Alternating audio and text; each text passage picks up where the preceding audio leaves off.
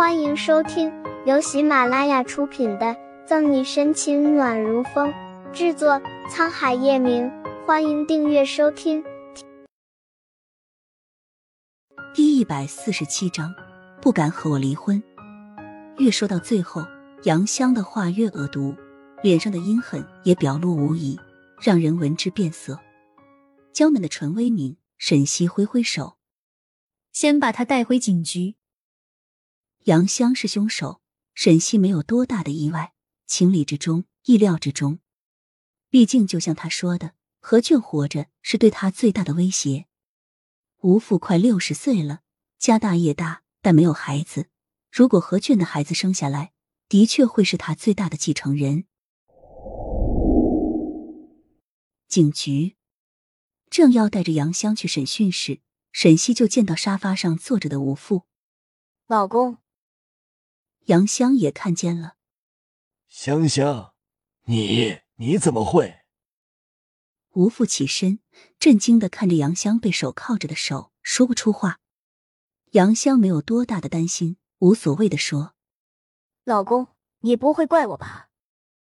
杨香很了解吴父，和是水墨国际房地产的老总比起来，一个情妇和孩子真的不算什么。更何况何卷勾搭了不少男人。肚子里的野种是谁的都不一定。吴父深情款款的拉着杨香，不管发生什么事，我都是最爱你的。不得不说，沈西被吴父的这副嘴脸恶心到了。他在手表店里含情脉脉叫何俊的那声“宝贝”还在耳畔。让方初明和顾青把杨香带去审讯时，沈西走上前，言笑晏晏：“又见面了，吴先生。”是你，吴父小眼睛眯成一条缝，恨意满满的打量着沈西。你怎么？你是警察？吴父恍然大悟，终于明白沈西为什么会这么嚣张了。不过，就算他是警察，又能怎么样？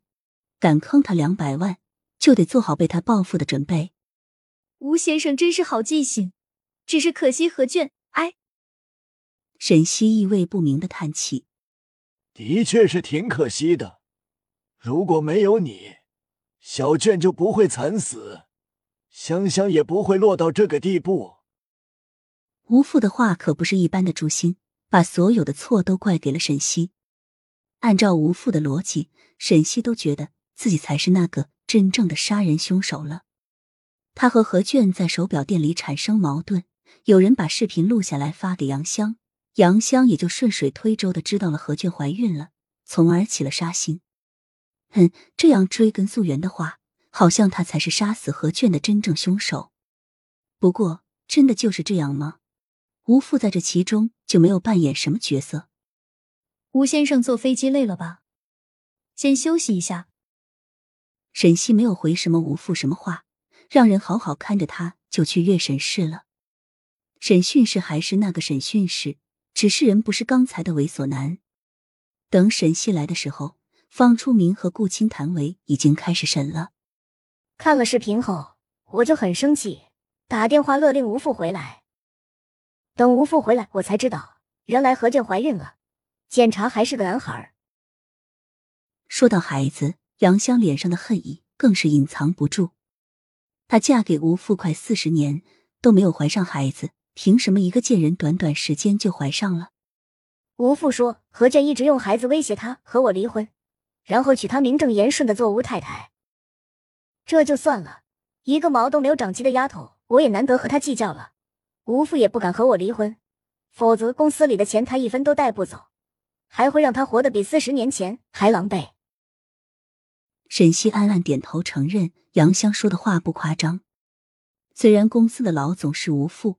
不过公司是杨家的，股份也就是杨香的，和他一点关系都没有。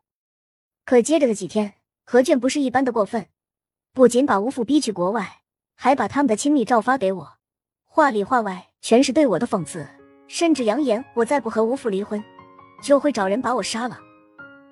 第一次、第二次的挑衅我也没放在心上，就随便的找了几个人教训他一顿，要他知道花儿为什么这么红，吴家到底是谁在做主。可这个贱货还一脸无辜的质问我原因。本集结束了不要走开精彩马上回来。